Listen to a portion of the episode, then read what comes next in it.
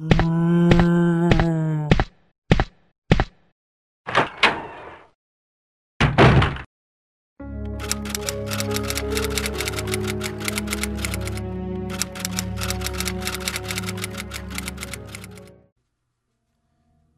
bienvenidos, amantes del horror, a una nueva edición de Miedo Extremo.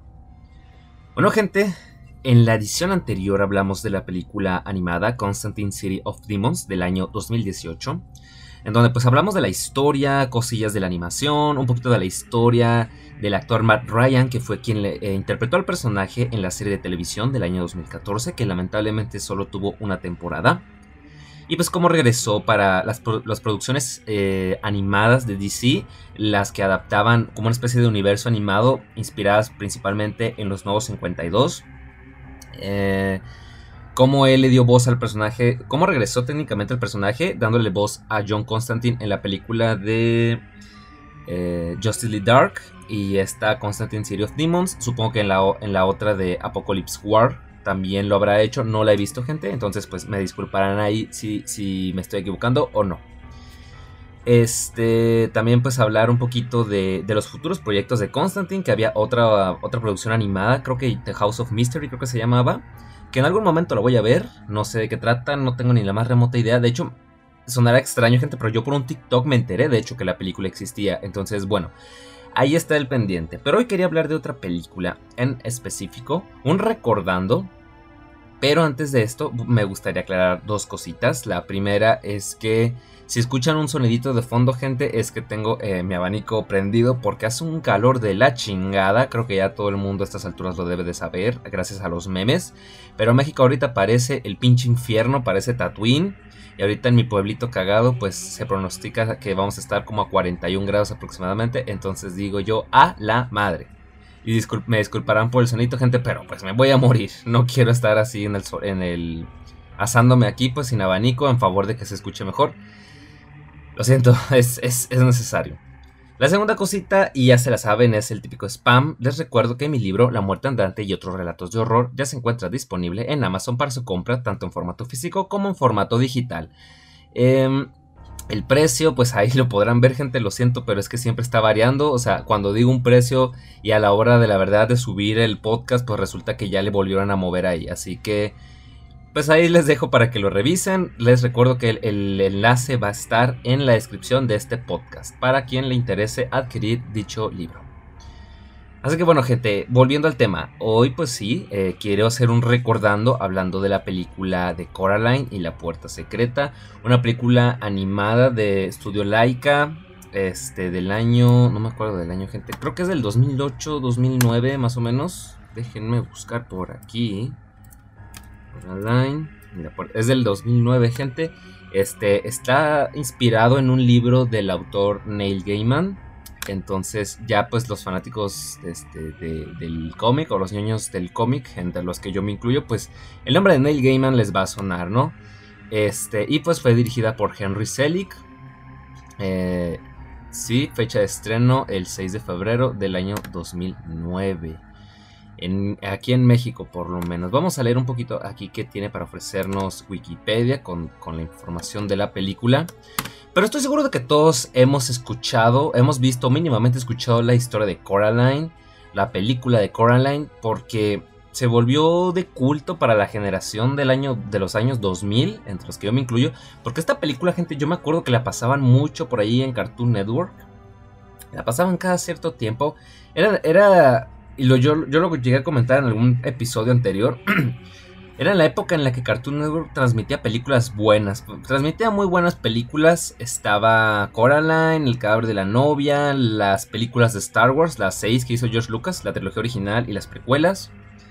Em, la trilogía de Volver al Futuro también la pasaban. Pasaban muy buenas películas, es cierto. No sé qué carajos pasó de, de un tiempo para acá, pero bueno. Ya se sabe que Cartoon Network dejó de... No era lo que solía ser antes, ¿verdad? Entonces, bueno, entre ellas ahí estaba Coraline y yo vi la película y me gustaba mucho, o sea, siendo un fanático yo, gente del terror, obviamente, desde niño, eh, era evidente que esta película iba a llamar mi atención. Entonces, sí, se, unió Coraline a la lista de películas eh, que en teoría iban para un público infantil, pero tenían toques muy creepy, junto con El cadáver de la novia, El extraño mundo de Jack, ah, Monster House, Batman vs. Drácula y todas las películas de Scooby-Doo, ¿no? Porque son tantas que no viene a cuento recapitularlas todas, ¿verdad? Pero sí. Ah, y bueno, el caso de Winnie, yo ya mencioné que esa no la vi en su momento hasta 10 años después. De hecho, el año pasado, en 2022, hice un podcast dedicado a esa película. Muy buena, por cierto. Y ah, estaba otra, Winnie se llamaba, creo que sí. Esa gente también se viene un recordando muy pronto de esa, de esa producción, porque también la vi de niño y me gustaba mucho y tenía varias cosas ahí que yo decía, ay dude, ¿cómo es que estas cosas pasaron el filtro de calidad? Eh, no, el filtro de calidad no, el filtro de, de la censura. Pero bueno, no la he visto desde entonces, ahí vamos a ver realmente si era tan buena como la recuerdo, si era tan creepy como yo la recuerdo o no. Eso se verá muy pronto. Entonces sí, este, es, era toda esta eh, fila de historias, de producciones con que, que, daban miedito, que podían asustar a un niño muy fácilmente. Pero había algo en la historia de Coraline que me fascinaba. Eh, esa mezcla de, de, misterio, de fantasía, con los personajes y, y lo, lo, tétrico que era la otra madre. O sea, yo decía, ay, dude, me gustaba mucho la película. Y me sigue gustando mucho, sin embargo, este, ahorita es mi hermana, mi hermana que es la, mega fanática de Coraline, de todo lo que tenga que ver con Coraline. Hablamos de, del libro, de la película, de, de otras cosas como una réplica de la llave, este, y un montón de cositas. De hecho, lleva un tiempo buscando el videojuego, el videojuego basado en la película. Sí, gente, si no sabían, por si no sabían, porque yo no sabía hasta hace relativamente poco tiempo, hace unos pocos meses existe un videojuego de, Coraline que salió para la PlayStation 2 y la Wii. Eh, entonces no fue tan conocido. O sea, yo no había escuchado jamás hablar de ese juego hasta que mi hermana me dijo que existía. Yo de, ¿en serio existió un juego de Coraline? Y efectivamente gente lo pueden buscar. Y sí. Me dijo mi hermana que tienen como un estilo medio retro de los Resident Evil clásicos. Entonces no he visto yo gameplay. Eh, así que no estoy seguro. Pero si es el caso, hasta a mí me interesaría jugarlo, francamente. Pero bueno, ahí va, ahí tal vez un día y encuentre la manera de jugarlo y haga un video hablando de la película, del videojuego, perdón. Eh, a mí me hubiese gustado poder hacer este podcast hablando tanto de la película como de la, del libro original, pero eh, no ha sido posible, no he leído el libro, así que pues si hay algunas cosillas que yo ahí comento que en realidad sí están explicadas en el libro, porque siempre pasa, pues me, me disculparán. También en algún momento probablemente hable de la ¿cómo se llama? Del, libro exclusivamente. Ya veremos si se presta para ello. Y bueno, gente, regresando aquí a Wikipedia, vamos a ver qué, qué nos puede decir este artículo. Coraline o Los Mundos de Coraline en España y Coraline y la Puerta Secreta en Hispanoamérica es una película de animación stop motion estadounidense escrita y dirigida por Henry Selick, basada en la novela homónima de Neil Gaiman y estrenada por primera vez en salas de cine el 6 de febrero de 2009 en Estados Unidos. Fue la primera película en ser producida por los estudios de animación Laika. Ah, fue su debut, qué buena onda. Coraline recibió la aclamación universal por la crítica e hizo este más de 16 millones de dólares, casi 17 millones, durante el primer fin de semana de estreno, ocupando el tercer lugar en la taquilla. En septiembre de 2009 la película había recaudado más de 124 millones de, dólares a nivel mundial. Coraline ganó los premios Annie a la mejor música, al diseño de personajes y a diseño de producción, y tuvo candidaturas al Oscar y al Globo de Oro, a la mejor película animada, por lo cual se ha convertido en una película de culto en la animación. Sí, efectivamente. Ok, el argumento. Eh, vamos a bajar. Producción. Vamos a ver aquí qué, curiosidades podemos encontrarnos. Uno de los grandes retos de la animación stop motion es crear personajes que no se asemejen demasiado a lo humano. Uno de los estudios que producen este tipo de películas son los estudios Laika, quienes han producido diversos largometrajes como ahora Cubo, a, Cubo y la búsqueda de Samurai del 2016 y The Box Trolls de 2014. De hecho, la de, la de Cubo y la búsqueda de Samurai, de hecho yo Ahí la tengo pendiente también. Estuve comprando películas de Laika. Eh, Coraline, Frankenweenie y... No, Frankenweenie. Paranorman se llamaba. Ay, qué estúpido. Ahorita la llamé Frankenweenie. No, no, no, no. La otra película que decía era la de Paranorman, gente. La del morrillo que ve los fantasmas de la chinga. Bueno, ya me entendieron, ¿verdad? Chingado, yo siempre confundiendo los nombres. Bueno, vale madre eso ahorita. Sí, compré Paranorman, este, Coraline y la de y la de Cubo. Y esa de los Box Trolls sí la vi también, pero no me llamó mucho la atención. No sé, tal vez si un día sí la compre, pero por ahora no. Ahí se mantiene en la lista de espera. Ok, ¿en qué me quedé? Porque la había cagado ahorita. Pero la primera película producida por esta compañía fue Coraline. Uno de los aspectos que otorgan gran importancia e innovación a la película de Coraline es que fue la primera película stop motion rodada en 3D y HD. Henry Selick invitó al ilustrador y dibujante japonés Tadahiro Uesugi a formar parte de la película. Este estuvo un año trabajando en la elaboración de personajes. Sus propuestas ayudaron a decidir las proporciones de los, eh, de los estos, así está, y la paleta cromática.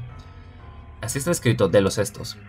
Este artista japonés basa sus obras en los carteles de los años 50 y 60 en los Estados Unidos. Una vez Uesugi acabó con la propuesta visual de los personajes, se dirigió a los Estados Unidos, donde se reunió con Chris Butler, director del storyboard.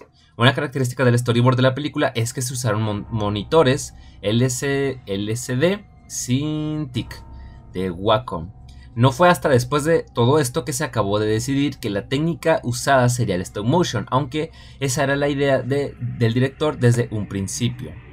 En la producción de Coraline participaron un total de 35 animadores, cada uno de ellos podía llegar a tardar una semana de trabajo en obtener una escena de 2 a 6 segundos y medio de animación. El, rodaje en sí duró unos 18 meses y en total fueron necesarias 500 personas y 4 años para completar la película. Cada una de las figuras de los personajes requería al menos la actuación de 30 artistas y un periodo de tiempo de entre 3 y 6 meses para dar por finalizada su fabricación. Esto incluye a personas como para poder moldear, esculpir y armar eh, cada una de las piezas que constituía cada marioneta. Para la creación de estas decidieron crear un esqueleto que fuera resistente, pero que este también proporcionara cierta movilidad. Estos esqueletos fueron recubiertos de una piel de silicona ya que esta tiene una textura realista y permite moldearse dependiendo de la necesidad de la escena. Para que fuera más fácil la manipulación de la cara y que tuviera gran variabilidad, en cuanto a la expresión facial del personaje, dividieron el rostro en dos partes intercambiables. De este modo ampliaban el número de combinaciones posibles y en el caso de solo necesitar variar una de las dos partes, la otra se podía dejar. En total, se alcanzó la cifra de 15.000 rostros diferentes para toda la producción. De Coraline se fabricaron 6.300 caras, las cuales eh, las manos y el cabello fueron especialmente difíciles de crear las manos tenían que ser anatómicamente perfectas con relación al cuerpo, y en cuanto al cabello de Coraline, se consiguió que las pelucas usadas pudieran ser animadas. Eh, se pueden ser animadas colocando alambres para poder moldearlo y dependiendo de la situación. Aunque en muchos casos se trataba de cabello sintético, como es el caso del cabello de Coraline, en algún otro personaje se experimentó con pelo de caballo, eh, de cabra e incluso cabello humano. ¡A la madre, qué miedo! Hicieron 42 pelucas solo para Coraline. La ropa que llevan los personajes de la película está cosida a mano por una sola persona, Altea Chrome. Ella misma se define como una pionera del microtejido. Este procedimiento requiere agujas de punto, de 0.01 milímetros de diámetro e hilos del grosor de un cabello humano. Se podía llegar a tardar 6 semanas en el proceso de elaboración de unos mini guantes. Desde la elaboración de un diseño hasta el producto ya terminado. En la película podemos observar diversos elementos naturales como ahora como ahora por ejemplo lluvia y niebla. Estas técnicas podrían haber sido creadas mediante ordenador, pero Henry Selick prefirió no usar elementos simulados. Para recrear el efecto de la niebla, probaron diferentes técnicas como por ejemplo grabar humo, hielo seco o algodón para crear un efecto de movilidad. Desde el punto de vista del espectador, es muy complicado apreciar el manejo de la cámara en las animaciones. En el caso del stop motion, no solo es necesario cuidar las tomas, es muy importante tener en cuenta la escala para que el público no se sienta como un gigante observando la película ya que las medidas de los muñecos son mucho más pequeñas de las que en realidad a las que estamos acostumbrados. Para evitar todo esto, los realizadores de Coraline usaron una visión estereoscópica como la del ojo humano para poder lograrlo. Cada toma estaba compuesta por dos fotografías, las cuales mostraban lo mismo pero desde dos ángulos con un poco diferentes tal y como lo hacen los ojos en el cuerpo humano. Esto ayudó a darle a la película una sensación de tercera dimensión. Ok, el reparto. Otros actores, personajes. Fecha de estreno. Banda sonora original. A la madre, qué pedo, porque es tan largo el artículo de la música. Ok. Vamos a ver ahorita qué nos puede decir. Vamos a bajar un poquito más. Trivialidades y diferencias entre el libro y la película. Ok, vamos a ver qué onda en eso ahorita. Pero, a la madre, es un chingo. Ok, escenas eliminadas. Premios. Premios y nominaciones. Premios Oscar, pues fue nominada a la mejor película animada, como ya se mencionó. Fue. Aquí no especifica si, si ganó el premio al el BAFTA. No dice nada, está en blanco, entonces no sé si solo fue nominada o ganó el premio. Este también fue nominada a los premios de la crítica cinematográfica por mejor película animada. Eh, también a los Globos de Oro también fue nominada. Ok, no hay más. Vamos a ver escenas eliminadas. Una pequeña secuencia mostraba al verdadero padre de Coraline cocinando la desagradable escena mientras la verdadera madre se queja de no usar el portátil. La escena en la que aparecen los ratones detrás de los ladrillos originalmente se planeó para que aparecieran y desaparecieran a la vez, aparentando entrar al sueño de Coraline. Parte de esta se usó al final de los créditos finales.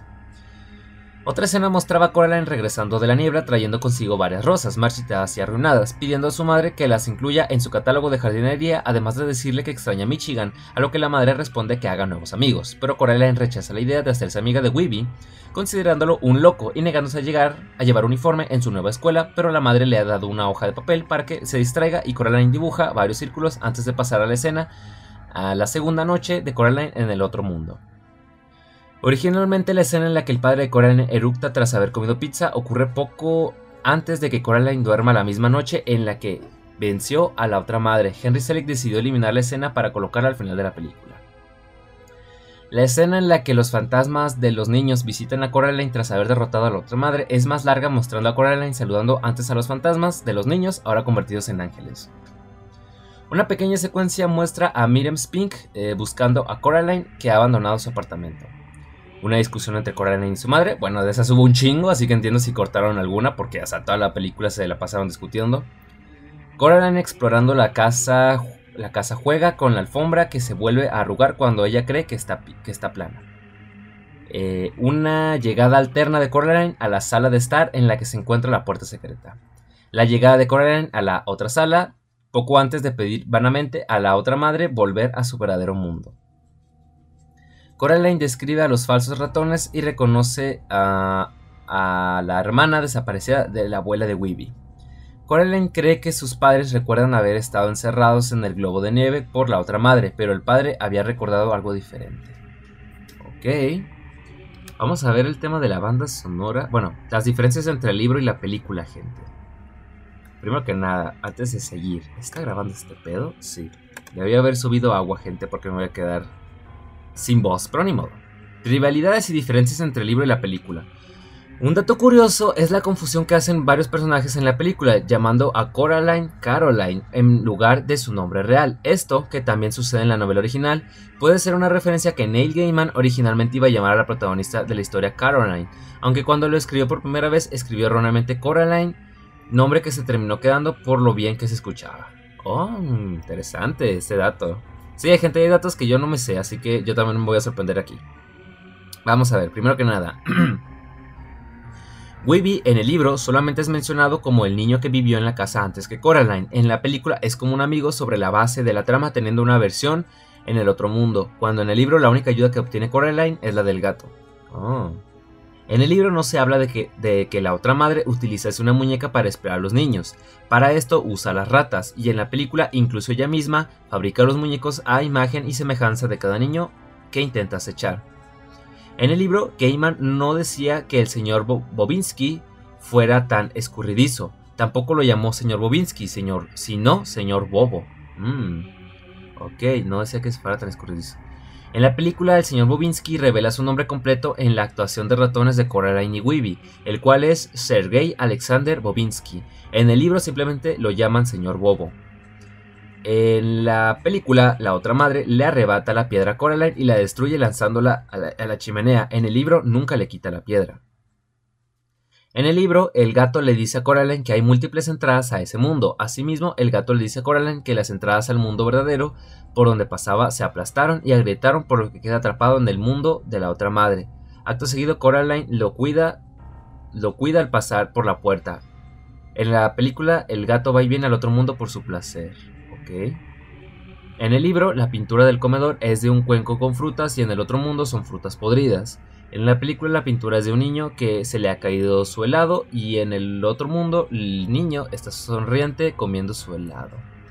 Eso me recuerda a una teoría, gente. TikTok este, deja de ser menos estúpido cuando el, el, algoritmo se adapta a tus gustos y yo pues obviamente está, está principalmente configurado para que me muestre cosas de terror, gatitos, sí, gatitos gente, y cosas de cómics relacionadas con los cómics, ¿no? Principalmente. Entonces me salió una vez un video de una teoría que yo no sé gente, pero de la teoría de ese niño de hecho, o sea, ahorita que estoy viendo la diferencia que en el libro dicho cuadro no existe, pero en la película comentan, se teoriza que ese, ese cuadro representa al niño, que representa al niño, es, en realidad es el gato, ¿no? O sea, el gato tiene el alma del niño por el tema de los ojos, que son muy parecidos y demás. No sé, gente, son teorías. Veamos dónde me quedé. Ajá, Coraline le pregunta, en la película esto no pasa, en el libro la pintura... Ok. En el libro, el gato le explica a Coraline que la otra madre creó y encontró el otro mundo, a lo que Coraline le pregunta, ¿qué es la otra madre? Pero el gato no le contesta. En la película esto no pasa.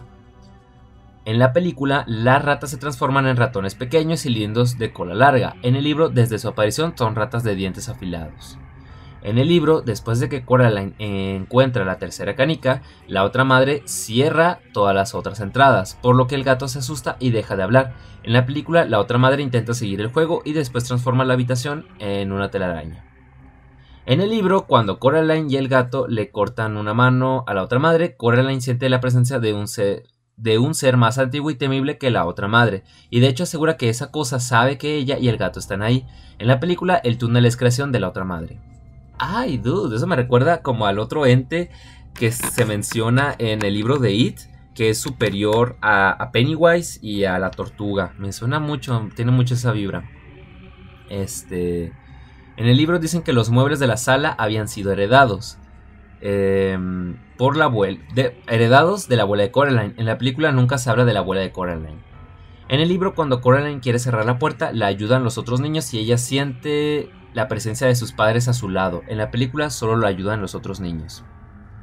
En el libro, la señorita Spink le dice a Coraline que el pozo es tan profundo que en el fondo, si mirabas hacia el cielo, aún en pleno día podrías ver las estrellas. En la película, Weeby es quien le dice esto a Coraline. En el libro, el gato tiene dos... En el libro, el gato tiene los ojos verdes. En la película, sus ojos son azules. Ok, y de ahí la teoría. En la película hay un árbol caído al lado de la casa donde Coraline y el gato hablan por primera vez. En el libro esto no ocurre. En el libro querían coserle los botones a Coraline el primer día, ya que Coraline solo viajó una vez al otro mundo. Ok, en el libro querían coserle los botones a Coraline el primer día. Sí, porque algo así comenté que estos cambios que le hicieron a la película, que el propio Neil Gaiman dijo que no había problema con ello, porque si hubiesen hecho tal cual como él lo escribió, pues hubiese. La película no hubiera durado, un carajo, ¿no? Entonces, eso es lo que yo por ahí leí en algún lado. No sé si realmente dijo eso si sea verdad, pero bueno. En el libro, Gaiman describió los guantes como verdes fluorescentes. En la película son a rayas de, de, colores naranja, rojo, verde y amarillo. En el libro, Coraline quiere jugar con el gato, pero siempre que lo intenta, este huye. En la película, en principio, Coraline lo repudia. Sí, lo trata bien ojete, pinche morra. pinche Coraline. Bueno, en el libro el gato le dice a Coraline que la otra madre la quiere solamente para quererla, aunque le suena como a algo que se quiere comer. En la película, el gato le dice que el otro Weeby le dijo que ella corría peligro. En el libro se dice que la señorita Spink toma un paseo, toma un paseo con sus perros. En la película nunca sabe, nunca sale de su casa. En el libro, la otra madre abre el espejo con una llave de plata para encerrar a Coraline. En la película solo lo traspasa. Ok. En el libro, la otra madre deja que Coraline vuelva a su mundo cuando se negó a que le cosieran botones eh, en los ojos diciendo que esta igualmente regresaría porque raptaría a sus padres. En la película, la otra madre la encierra y ella se escapa con la ayuda de Weeby. En la película Coraline es encerrada en el espejo y conoce a los espíritus de los niños antes de que la otra madre secuestrara a sus padres. En el libro esto pasa después cuando regresa porque sus padres fueron raptados por la otra madre. En el libro, la otra madre saca a Coraline del espejo y la lleva a la cocina. En la película es el otro Weeby eh, quien saca Coraline del espejo. En el libro, el espacio que se describe detrás del espejo es muy reducido y Coraline apenas puede acostarse incómodamente. En la película, el espacio es del tamaño de una recámara y tiene una cama. Ok. Ok, son muchas diferencias, gente, son un chingo, así que vamos a leer las últimas. ¡Eh, qué madre, son un chingo! ¡Ah! Ok. a ver, vamos a leer las últimas. En el libro, Coraline nunca entró a la casa del señor Bobo más que para conseguir una de las almas de los niños. Este solamente entra a su habitación para hacerle una pequeña demostración de lo que podían hacer las ratas. en el libro, cuando Coraline termina de cenar, su otra madre le invita a jugar con las ratas en su habitación y ella acepta. En la película, esta le propone jugar a las escondidas en la lluvia, pero Coraline prefiere dormir. En el libro, cuando Coraline y su madre van a comprar los uniformes, dejan a su padre en una estación de ferrocarril para que fuera a visitar unas personas en Inglaterra. En la película lo dejan en una editorial para que entregue el catálogo de jardín. En el libro, antes de que Coraline fuera a retar a la bruja, le cuenta al gato una historia de cuando ella y su padre fueron a explorar un descampado. En la película esto no pasa. En la película, en la luna se va eclipsando con la sombra de un botón para, como contador del tiempo que le queda a Coraline para encontrar el alma de los niños. En el libro jamás se menciona este acontecimiento. Eh, lástima porque es un gran detalle. En el libro, lo, lo que los niños le piden buscar a Coraline es su alma, en la película sus ojos. En el libro se describe a Coraline con cabello... Perdóname con cabello negro azabache como su madre, y asimismo ella, ella parece ser algo más conviviente con sus padres, y ellos con, con ella son de modo opuesto, haciendo que ella sea de actitud más pensativa y pesimista. En la película Coraline tiene el cabello teñido de azul, teniendo una actitud negativa ante todo, y sus padres más que enfáticos y estrictos son de actitud más flemática y metódica. En la película, la madre de Coraline parece tener una fractura en el cuello, en el libro jamás se menciona ello. en el libro, los padres de Coraline, si bien se enfocan en la jardinería, jamás mencionan tener algún proyecto en el jardín, mientras que en la película planearon todo una decoración para Coraline. Ok. Es que gente, son un chingo de, de diferencias. Y yo de no, no voy a terminar nunca. Vamos a leer brevemente qué puede decir aquí en la banda sonora original. El álbum de la banda sonora de esta película es atípico, fuera de lo normal para, que, para lo que normalmente se, estila, ya que está formada por, por un total de 32 movimientos entre temas cantados y partes instrumentales cortas y largas utilizados como música incidental o para llevar los motivos musicales de la película. Cuenta con contribuciones vocales breves, como en el caso de la actriz Terry Hatcher, en los temas Dreaming y Mechanical Lullaby. También participan eh, la coral infantil de Niza, la Orquesta Sinfónica de Budapest y los músicos Helene Breschand y Christopher Grindel, junto con a un tema de 28 segundos compuesto para la película e interpretado por el dúo de rock alternativo de My Big Giants, llamado Other Father Song, y que fue promocionado únicamente en Estados Unidos. Cabe mencionar que hay dos canciones breves que no aparecen en el álbum de la banda sonora. Una es la que se titula Nelly Jean, que corresponde a unos sonidos de arpa e interjección en la voz de un hombre eh, en una breve escena en la calle, con actores ambulantes interpretando a Shakespeare Rascal, justo cuando el padre Coraline se dispone a entrar apresuradamente en la tienda de jardinería. Este tema fue escrito y ejecutado por Ken Melton. La otra canción no incluida es la que se titula In the Store, en la tienda, que suena cuando Coraline va a comprar ropa para el colegio con su madre y se enamora de un par de guantes con rayas verdes y naranjas. Ok, aquí dice, hay otros temas cortos instrumentales ligados a ciertas escenas en la película que tampoco figuran en la lista original de la banda sonora. Las escenas son las siguientes, ok, no las voy a leer porque son un chingo. Y yo digo, ya basta, stop. O sea, dude, es mucha información, demasiada información. Es un chingo, ok, estoy regresando al principio. Este, y llevo ya casi media hora, gente, y no he hablado de la pinche película. Pues a estas alturas, gente, son recordando. Yo supongo que todos ustedes habrán visto la película, pero bueno, sí, este, es, es interesante remarcar esas cositas. Como que la escena de introducción es muy buena, es muy interesante. O sea, como se ven unas manos acá todas filosas, como de, de agujas, que están armando una muñeca y la lanzan así como al vacío y al espacio. Vemos a Coraline llegar. Vemos esa actitud más, este, más de, fastidio de los padres de ella mientras ella se intenta adaptar e intenta buscar la manera de cómo adaptarse, o sea, cómo entretenerse en ese lugar. Ve que sus vecinos están medio rarunos. Este, también ve, pues, eh, hay una escena que me da mucha risa que se volvió meme, de hecho, que es la de la del papá que está en la computadora Entonces, me da mucha risa, gente, porque aquí les comparto una anécdota. Eh, pues saben que yo tengo un grupo de teatro y pues ahí estamos este, haciendo obras de vez en cuando. Algunos, eh, dependiendo del director de turno, algunos prefieren hacer historias originales y otros prefieren hacer adaptaciones de algún libro o película. Eh, justamente yo pues estamos trabajando en una adaptación de Carrie, la cual yo soy guionista y director y bueno, ahí este, con intenciones de presentarla a finales del mes de julio. Entonces, bueno, continuando con este desmadre de las obras, un amigo dijo que a él le gustaría adaptar Coraline.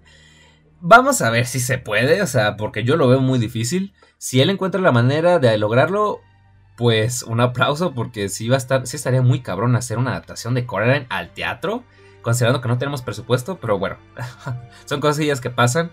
Y y me dio risa por el hecho de que me dicen, no sé cómo llegamos a este punto, gente, pero me dijeron, ah, sí, este, no sé, pero si hiciéramos Coraline, me gustaría que Víctor fuera el papá, porque como que se parecen. Y yo me acuerdo del meme y digo, ¿en qué sentido me parezco? ¿Me veo jodido o qué?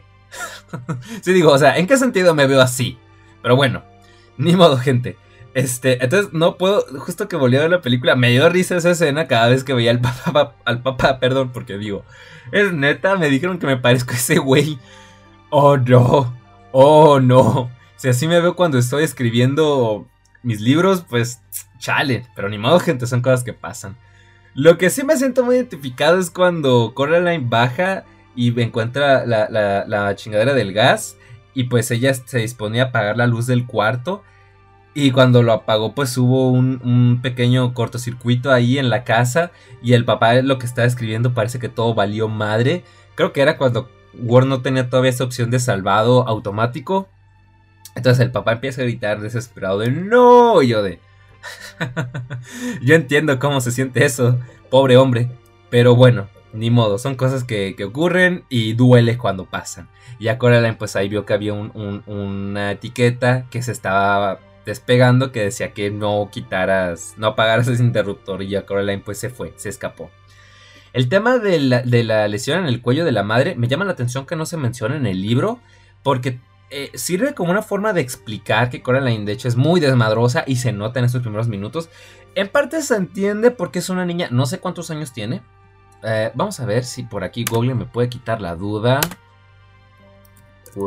¿Cuántos años tiene Coraline en el libro? Tiene 11 años de edad, ok. Ay, güey, me pusieron... Y Gole me pone una pinche imagen toda creepy antigua de una niña con los ojos aquí. Ok. Tiene 11 años de edad. Coraline Jones en la sala protagonista de la película. Es una niña rígida, fuerte de carácter y clara de hablar. Tiene 11 años. ok. Y lo de... hay, que, hay que comentar aquí brevemente otra cosita, gente, que siempre sale, siempre que es... ¿Y habrá Coraline 2? ¿Eh? ¿Habrá Coraline 2? ¿Y para cuándo sacan Coraline 2? yo escuché que un amigo me dijo que van a sacar Coraline 2. ¿Para cuándo? Y yo de, no, dude, no hay planes todavía. Se, si se llega a confirmar así oficialmente, el internet va a explotar. Pero no, no hay planes de Coraline 2 de momento. Y dudo que vaya a haber Coraline 2. Pero bueno, aquí con la pregunta que pone Google de cuándo sale la 2 de Coraline, dice así. Aún con su gran éxito comercial de momento, no existe planes de una secuela de Coraline. En marzo de 2021, Gaiman dijo abiertamente que solo continuaría la historia de Coraline si encontraba una trama que valiera la pena, y que no escribiría nada menos interesante que la historia original. Ok, ok, por un lado me gusta eso, me gusta que los autores que son firmes y que dicen, si yo no encuentro algo interesante que valga la pena contar, yo no voy a seguir sobreexplotando mi historia. O en, en algunos casos, si ya concluí la historia, pues para qué seguirle. Y sí, estoy haciendo, estoy tirando indirectas a J.K. Rowling por haber continuado Harry Potter con el legado maldito. O sea, Harry Potter terminó todo se había cerrado, todos eran felices, pero no, se le dio por sacar la, continuación oficial 19 años después, el octavo libro que resultó ser el legado maldito y todos sabemos que fue una cagada de proporciones astronómicas, ¿verdad? Pero bueno, esto no es un podcast para hablar de Harry Potter, es un podcast para hablar de, cosillas de terror. Esto es miedo extremo, gente, pero me emociono, ¿ok? Sí me emocioné más de la cuenta. Pero sí, pero también ah, hay que considerar que hay casos en donde a Hollywood esto le vale madre y decide hacer adaptaciones, eh, hacer segundas partes que en realidad no existen, como lo puede ser Cementerio de Animales 2 y Carrie 2. Que de hecho ya hablé de ella en, el episodio donde hablamos de las distintas adaptaciones de, Carrie. Entonces, sí, o sea, puede que Neil Gaiman un día sí se anime y diga, no, pues tengo ganas, estoy inspirado, vamos a escribir Coraline 2, pero puede que aunque no lo haga, em, a Hollywood se le dé por decir, eh, pues vamos a hacer Coraline 2, nos vale madre. ¿no? Pensando en los dineros, porque pasa más, más seguido de lo que uno le gustaría admitir, lamentablemente. Entonces, bueno, gente. Sí, de momento, si ven esos pósters de Coraline 2 y el anuncio y que fulanito dijo que ya, mentira, mentira. De momento, no. No. Y esa imagen de la niña toda creepy que debe estar editada, pero aparte de que da yuyu, me recuerda que hay otras teorías, el mundo de las teorías, la verdadera historia. Simón, un, un de la verdadera historia de Coraline. A ver, dice así. La historia narra que una anciana cuidaba a su nieta recién nacida. La niña se había quedado huérfana, pues sus padres murieron en un incendio. Sin embargo, la mujer tenía muy resguardada a la menor y ninguna de las personas del vecindario le habían visto salir a la calle o a jugar con otros niños de la localidad. Ok. Ok. Vamos a leer esto, gente. Ahorita continuamos con Coraline. Shit, man, es que hay mucho que contar. O sea, es una, solo es una película de una hora y media, pero tiene tantas cosas interesantes que comentar. Ok. Se estrenó en 2009, ajá, basada en la novela de Neil Gaiman que se publicó en 2002 y... Ok. ¿Cuál es la historia real detrás de Coraline? Gaiman aseguró en distintas ocasiones que su novela está basada en una historia real. ¡Ay, a la madre! ¿No es un cacapasta entonces? De un antiguo y escalofriante relato de su pueblo natal, el condado de Hampshire, en Reino Unido. Nana de sus padres murieron en un incendio, otros niños de la localidad. Esto comenzó a levantar sospecha entre los habitantes de la comunidad, así que varios niños se organizaron para entrar una noche a la mansión y poder conocer a la misteriosa niña. Eh, cuando entraron a la casa de la anciana, los menores se llevaron una sorpresa. Para empezar, no encontraron indicios de que ahí viviera una niña. Lo único que vieron fuera una vieja cuna. Al acercarse a ella descubrieron horrorizados que había un cadáver quemado de un bebé con botones cosidos en las cuencas de los ojos. ¡A la madre! Por lo que concluyeron que en realidad la niña no había sobrevivido al incendio, pero la abuela decidió quedarse con el cadáver como un signo de la locura que se le desató por el trauma de haber perdido a toda su familia. Tras contarle a sus padres, ellos mandaron contarle a sus padres, ellos mandaron recluir a la anciana en un hospital psiquiátrico. La anciana quería llevarse una muñeca al hospital, asegurando que en ella habitaba el alma de su nieta. ¡A la madre, gente! Esta no me la sabía. Holy shit, está cabrón este pedo. Está muy cabrón este pedo, gente. ¡Wow! No me la sabía esa, gente. Gente, estos son recordando y ya llevamos casi 40 minutos, pero no hemos hablado de la película. o sea, estamos sacando a relucir muchas cosas interesantes de la película, de la producción, de la historia, de las diferencias con el libro y la película. Y aparte esta teoría, este, esta, la supuesta historia real de Coraline. No. Holy shit, man. Qué buena onda. O sea, está, está muy creepy todo esto, gente, pero está tan interesante. Pero bueno, hablando un poquito de la película, sí, este, Coraline efectivamente... Eh, como ya vimos, tiene 11 años de edad en la historia. Sí es una chiquilla muy hiperactiva, se entiende el mal carácter por la actitud de sus papás, se entiende que extrañe a sus amigos en Michigan, pero también digo yo, es que Coraline a veces sí es medio insoportable. Eh, cuando me pasa mucho en estos tipos de producciones, cuando yo las veía de niño y el protagonista era un niño, pues decía, ah, sí, los niños son cool, los, los adultos no nos entienden, ¿no? Y cosas así. y cosas así, gente, se los juro. Pero cuando las vuelvo a ver ya de grandes, ahorita que soy un joven adulto, este, sí, digo, digo, ay, veo las actitudes de estos morros y digo, chamacos miados, cómo los, los detesto, son insoportables. Sí pasa, gente. Por ejemplo, ah, he estado viendo los episodios viejos de Ben 10, los primeros de la primera temporada, y veo la actitud de, Ben, que era un morro de 10 años, y, insisto, cuando yo tenía esa edad, cuando estaba morrito, veía Ben 10, el Ben 10 clásico, y decía, sí, Ben es cool, y ahorita la veo y digo, ay, eres tan insoportable, pinche chamaco miado, grosero, insoportable e malagradecido sí cambia, sí cambia, gente, la perspectiva. Así que los invito a que hagan la comparativa con cualquier serie que ustedes veían eh, cuando eran morritos. Y que, y que, dicha caricatura fuera protagonizada por, por, niños, se van a dar cuenta de la gran diferencia, no los van a soportar. Y me pasa con Coraline, que no es mala protagonista, ni mucho menos nada que ver, pero sí es como que eh, en ciertas cosas, si digo, mm, es un poco insoportable la niña.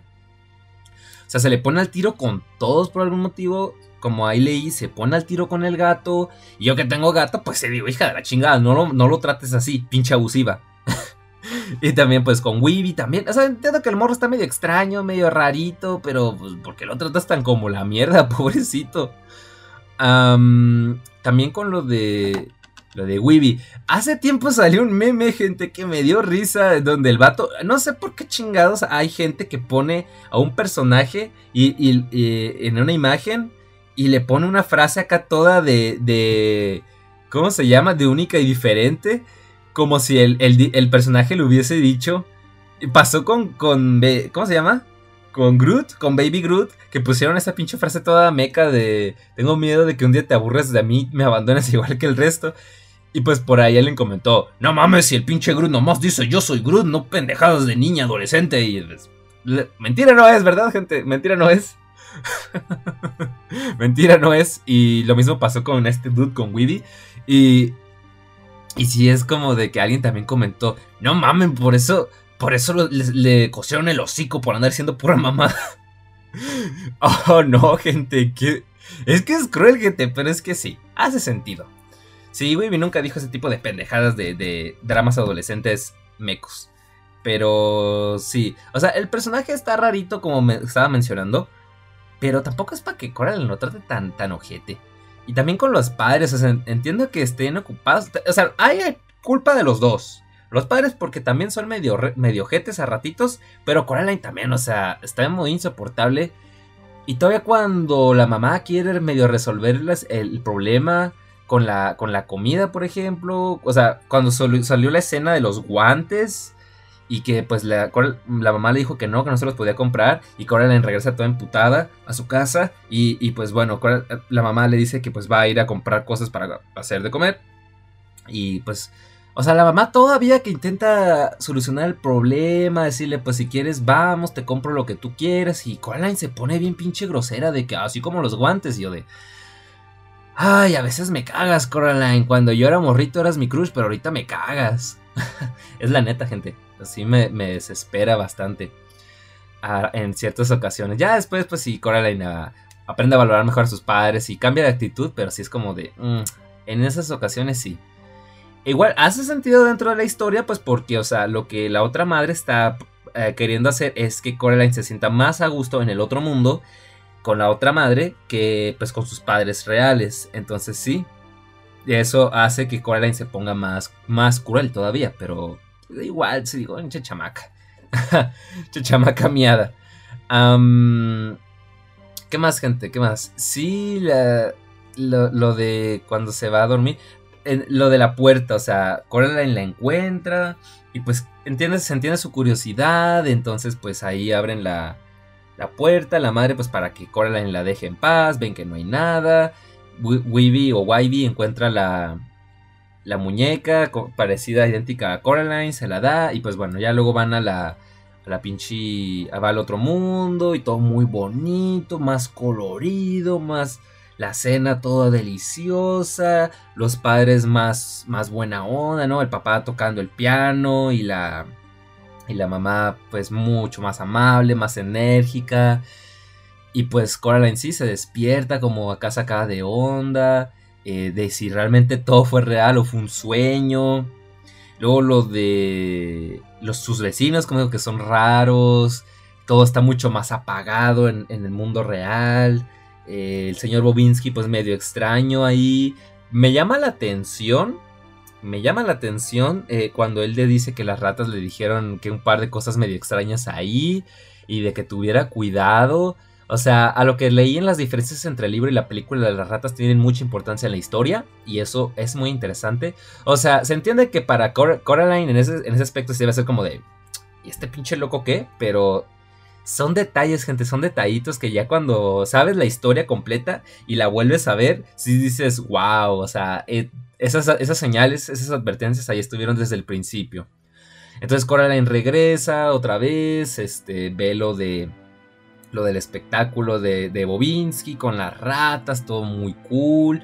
La verdad es que las canciones, la, banda sonora y las canciones de la película están muy buenas, muy, muy buenas.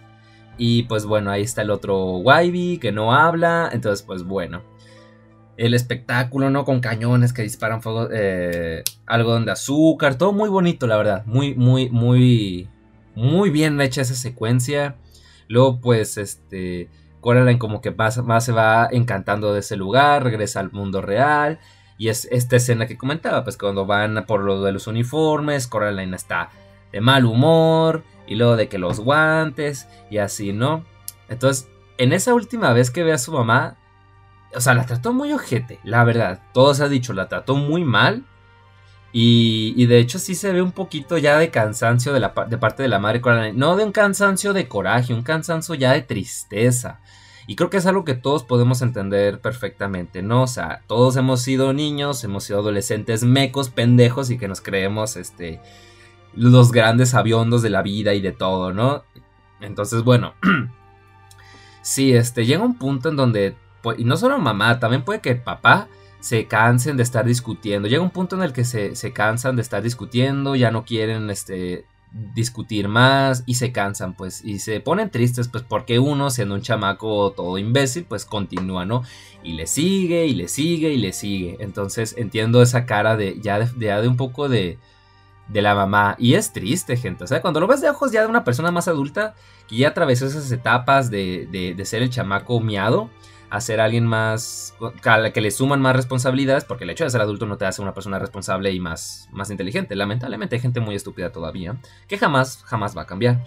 Entonces, bueno, a lo que yo quiero llegar, o sea, hay gente, pues que circunstancias de la vida te hace, te hace madurar, te hace cambiar tu forma de ver, de hacer las cosas, de pensar, el trato hacia tus padres y demás, ¿no? Valoras mucho más estas cosas y estos sacrificios que hacen por ti. Por lo que es duro, gente. O sea, a mí me entró lástima cuando vi esa última expresión de, la mamá. Y ya pues en la noche, Coraline, Caroline, Coraline va otra vez y pues eh, ven el espectáculo de las, de las eh, señoras estas, no me acuerdo de sus nombres ahorita. Todo muy interesante. Me sorprende otra vez volviendo al tema del filtro de la censura, que, que dejaran, le dieran el visto bueno a esa escena porque yo creo que, en cualquier otra producción me hubiesen dicho, ¿qué pedo? Esto no es para niños, ¿no? O sea, las señoras con, trajes de baño y, la chingada, ya con, con varios años encima, pues sí dice uno, está medio extraño el pedo. O sea, a mí no me incomoda, pero sí me imagino a los niños sacados de onda y a los padres que les, a los, a los que en particular son muy escandalosos con todo, que hubieran pegado el grito en el cielo. Sí, ya me los imagino yo. Entonces, Coraline Coraline ahí está, el, otro Wybie pues va, la lleva, pero hay algo extraño, se ve como que no está del todo cómodo en eso, o sea, como que hay algo que le quiere decir a Coraline pero no puede o le da miedo. Entonces pues ahí está Coraline eh, hablando con, con sus otros padres sobre cómo estuvo el pedo, cómo fue el espectáculo y así, y pues ya la otra madre la empieza a persuadir de que si quieres te puedes quedar aquí para siempre pero pues te tienes que coser los botones y la chingada. Y ahí es cuando Coraline dice, ay no, mm, no sé, ya intenta persuadirlos diciendo, no, pues este, necesito pensarlo. Pero se, se va espantadísima a su cuarto e intenta dormirse y cuando se duerme pues se da cuenta de que sigue en el otro mundo. Eh, y ya, ¿no? Este, pues quiere irse de ahí y tiene la discusión con la otra madre y es cuando esta pues se vuelve así toda creepy, espeluznante. Ese, diseño tan, tan icónico que tiene el personaje y que a todos nos habrá incomodado en mayor o menor medida. Entonces, bueno, Coraline se las ingenia para escapar. Este... Aunque también estaba lo del la subtrama de, los niños, ¿no? De que eh, la otra madre los, los persuadió, los atrapó. O sea, estoy resumiendo todo muy cabrón, gente de que le, les quitó los ojos. el otro gato que del otro mundo habla, le explica a Coraline pues lo del pequeño, lo pequeño que es ese mundo y demás. También está todo, todo eso, gente. Ah, lo de que la abuela de Wybie se encabronó macizo en cuanto se enteró de que Wybie le había regalado la muñeca a Coraline. Y una de las niñas esas atrapadas, pues era la hermana de la abuela de Wybie. Sí, porque por ahí te comentan, pues, sutilmente otra vez, que la abuela no permitía que se hospedaran gente con niños pequeños, ¿no? O sea, insisto, ahí está todo desde el principio, pero no te das cuenta hasta que te lo revelan, pues. O sea, está todo muy bien estructurado para que sea impactante en el mero momento. O sea, tú sabes desde el principio que hay algo extraño, digo, o sea, te metes a una puerta extraña que te lleva a un mundo alternativo donde las personas tienen ojos de botones. O sea, entrada algo está extraño ahí, pero ya cuando te demuestran que ese mundo no es tan bonito ni de tan fantasía como te lo querían plantear en un principio, pues si dices, a la madre. Entonces, bueno, Coraline se las ingenia para escapar. Y pues bueno, ya está contenta, dice, papá, mamá, me muero por verlos, y la chingada. Y se da cuenta de que no están y no aparecen en todo el día. Entonces Coraline se va a dormir, este, ya muy, ya ha pasado un rato se va a dormir a la casa de su. a la cama, perdón, de sus padres. Intenta asimilar con las almohadas como si ellos estuvieran ahí con ella y se pone a llorar y dices, ay, qué triste. Así sientes penita por Coraline y dices, dude, pobrecita. O sea, insisto en que su personalidad sí puede caer un poco mal cuando ya estás más grandecito, pero pues no deja de ser una niña. O sea, imagínate el hecho de tener esa edad y, y pasar por una experiencia así de horrible, que escapaste a duras penas y todavía regresas y tus padres no están y no sabes qué fue de ellos. Es estar fuerte, gente, está fuerte. Entonces, pues bueno, ya después llega Wybie a tocar la puerta. Coraline se encabrona porque dice, otra vez tú, pendejo, ¿qué chingados quieres?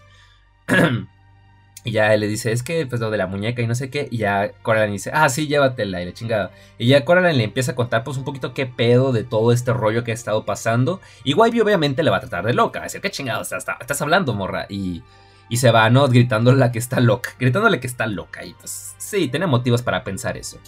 Y sí, también es cuando Coraline cae en cuenta de que la pinche muñeca era lo que usaba la otra madre, pues para espiarla, para ver qué era lo que estaba fallando en su mundo, pues para que ella pudiera replicarlo de una manera mucho mejor en ese mundo falso que ella creó. Es que en serio, gente, insisto, o sea, la otra madre me parece un personaje, me parece un antagonista excelente, o sea, es, es cruel, es inteligente, y es peligrosa y mete mucho miedo. En serio, que da tanto miedo la otra madre. Que es un personaje, es un antagonista que me encanta, gente. Es, es, es, es, tremenda, es tremenda. No hay, no hay otras, otra definición para ella. Entonces, bueno, a Coraline, pues ya se termina enterando que sus padres fueron secuestrados por la otra madre. Y pues bueno, ella se, se aventura a regresar una vez más y ahí es cuando pues hace un reto con la otra madre, ¿no? De encontrar los, ojos de los otros niños, pues para poder, este, para liberarlos y también pues que liberaran a sus padres. Eh, entonces la otra madre acepta. Y antes de que esto pasara, pues las estas señoras eh, bailarinas, cantantes, le dieron una, una chingadera, un aparato para que pudiera ver mejor o ver lo que no se ve a, simple vista.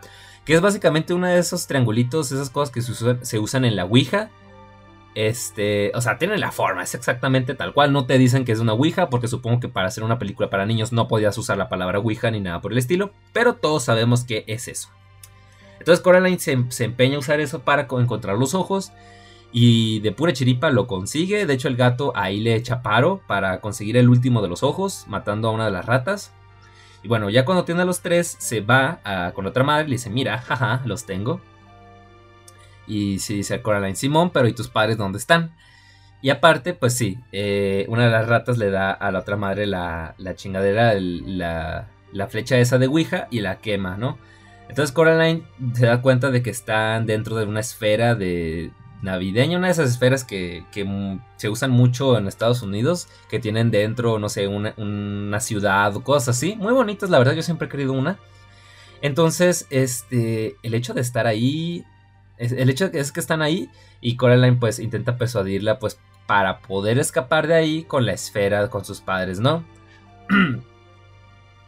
Entonces, eh, sí, también persuade a la otra madre para que abriera la puerta, porque la había cerrado, o sea, ella tenía la llave y te dicen que solo hay una llave. Entonces la otra madre cierra y se traga la chingada llave. Entonces en ese momento eh, Coraline ah, la, engaña para que abra la puerta, para que escupa la, llave, abra la puerta y ahí puede tener cómo escapar. Entonces ahí estaba el gato, ¿no? Entonces Coraline eh, agarra al gato, agarra al chingado gato y se lo lanza a la otra madre para que le empiece a rasguñar. Y me da risa, me da risa, está muy extraño todo el pedo, pero también es que digo, es que no mames, pinche Coraline, qué, qué cruel eres con los gatos. Entonces agarra la esfera y se va mucho la chingada de ahí, ¿no? Escapa. Eh, aparte de esto, el gato pues consiguió arrancarle los ojos de botones a la otra madre y eso pues le da una ventaja, ¿no?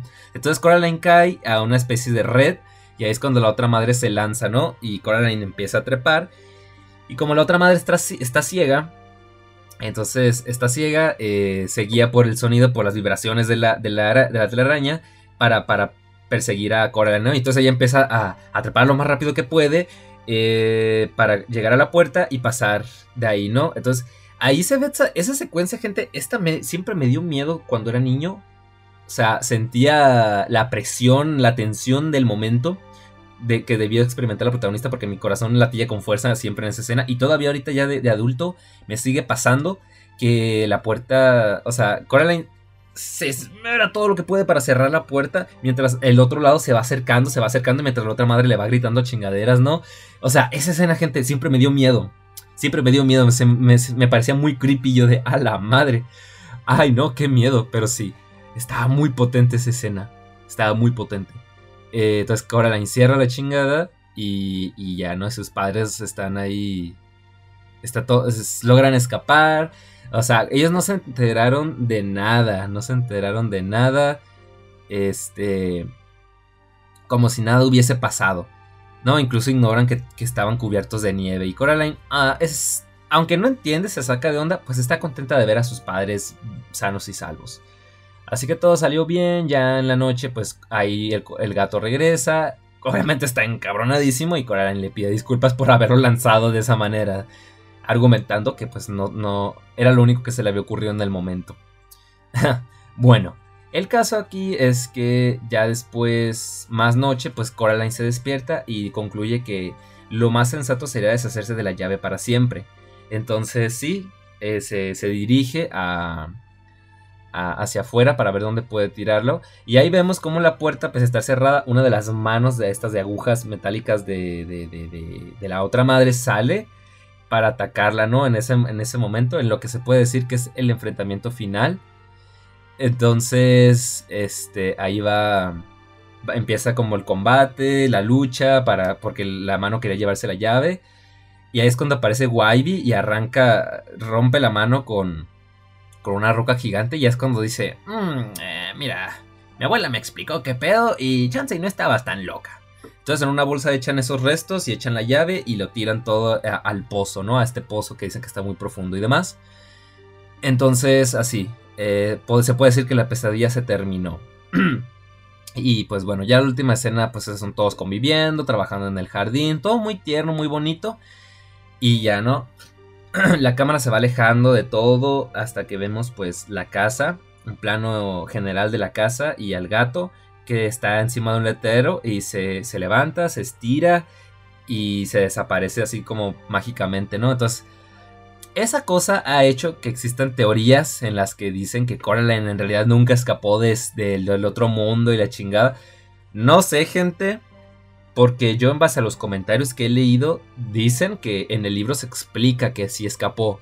O sea que es pura chingadera lo que la gente está diciendo. No sé si sea cierto, pero bueno. Si lo ves de esa forma, o sea, si ves la película con esa teoría en la cabeza, en donde eh, en realidad Coraline nunca pudo escapar del otro mundo, es triste porque imagínate el hecho de que su madre El hecho de que su madre, lo último, en la última conversación que mantuvo con Coraline fue algo que la hizo sentir mal. Y ya nunca más la volviera a ver. Uy, eso está, está fuerte, gente. Es una teoría que le echa mucho más dramatismo y, y le da más tragedia al final, pero no. No creo que sea el caso. Yo creo que Coraline sí escapó. Entonces, bueno, vamos a dejarlo así, gente. Y eso fue en resumidas cuentas el recordando Coraline, gente. O sea, era es una película tan tan impresionante, la animación es muy buena, las situaciones son, son tremendas, la música, eh, la antagonista, todo está muy bien hecho. Es una película que ha envejecido muy bien. Eh, en, la cuestión del stop motion ha habido películas que lo han estado eh, trabajando y mejorando cada vez más con el pasar de los años. Ahorita se me viene a la mente la película de Pinocho de Guillermo del Toro, por poner un ejemplo, donde la fluidez de la animación stop motion es tal que yo me quedé boquiabierto, la verdad, la primera vez que la vi. Pero aún así Coraline se mantiene, sigue, siendo una muy buena película, la animación se mantiene, los, personajes, todo. Es una película que mete mucho miedito para un niño, eh, que uno se pregunta cómo fue que pasó el filtro ese para que se considere película infantil dentro de lo que cabe, pero bueno, no importa, el caso es que es una película muy disfrutable que tanto niños como adultos van a poder este, disfrutar. Y si por algún motivo llevas muchos años sin ver esta película, te recomiendo que vayas a verla inmediatamente. Es una producción que vas a disfrutar de inicio a fin. Si es la primera vez que la ves, te va a encantar. Y si no la has visto en muchos años, va a seguir siendo tan buena como la recuerdas. Así que bueno gente, eso sería todo por mi parte. Vamos a empezar con una pequeña eh, racha aquí de, de, videos, de podcast, eh, donde vamos a estar haciendo recordandos, gente. Así que acuérdense que se viene muy pronto el recordando a la película de Paranormal y habrá una tercera, un tercer recordando, una película muy especial. una película que yo le tengo mucho cariño, gente. Que despertó este amor que yo tengo al mundo del terror. Pero eso se va a ver pronto, cuando ese episodio salga a la luz. Por ahora los dejo con la intriga de qué película puede ser. Así que bueno gente, antes de despedirme les recuerdo que eh, mi libro La muerte andante y otros relatos de horror se encuentra disponible en Amazon en formato físico y formato digital. Y encontrarán el, enlace en la descripción de este podcast. Eh, pueden escucharme en varias plataformas de podcast, entre ellas Spotify. Pueden leer parte de mi trabajo en megustescribir.com. Me encontrarán como Víctor Lizárraga. Pueden seguirme en TikTok, en Instagram y en Twitter como Víctor Lizárraga. Pueden seguirme en Twitch, me encontrarán como Tamalitosman. Pueden leer mi blog y pueden encontrarme en Facebook como En la mente de Bale. Y pueden, este... ¿Qué más? ¿Qué más? hay? pueden seguirme en YouTube como Blake Z. Así que bueno, gente, eso ha sido todo por mi ya nos veremos en una próxima edición de Miedo Extremo. Se me cuidan, pásenla bien. Hasta la próxima.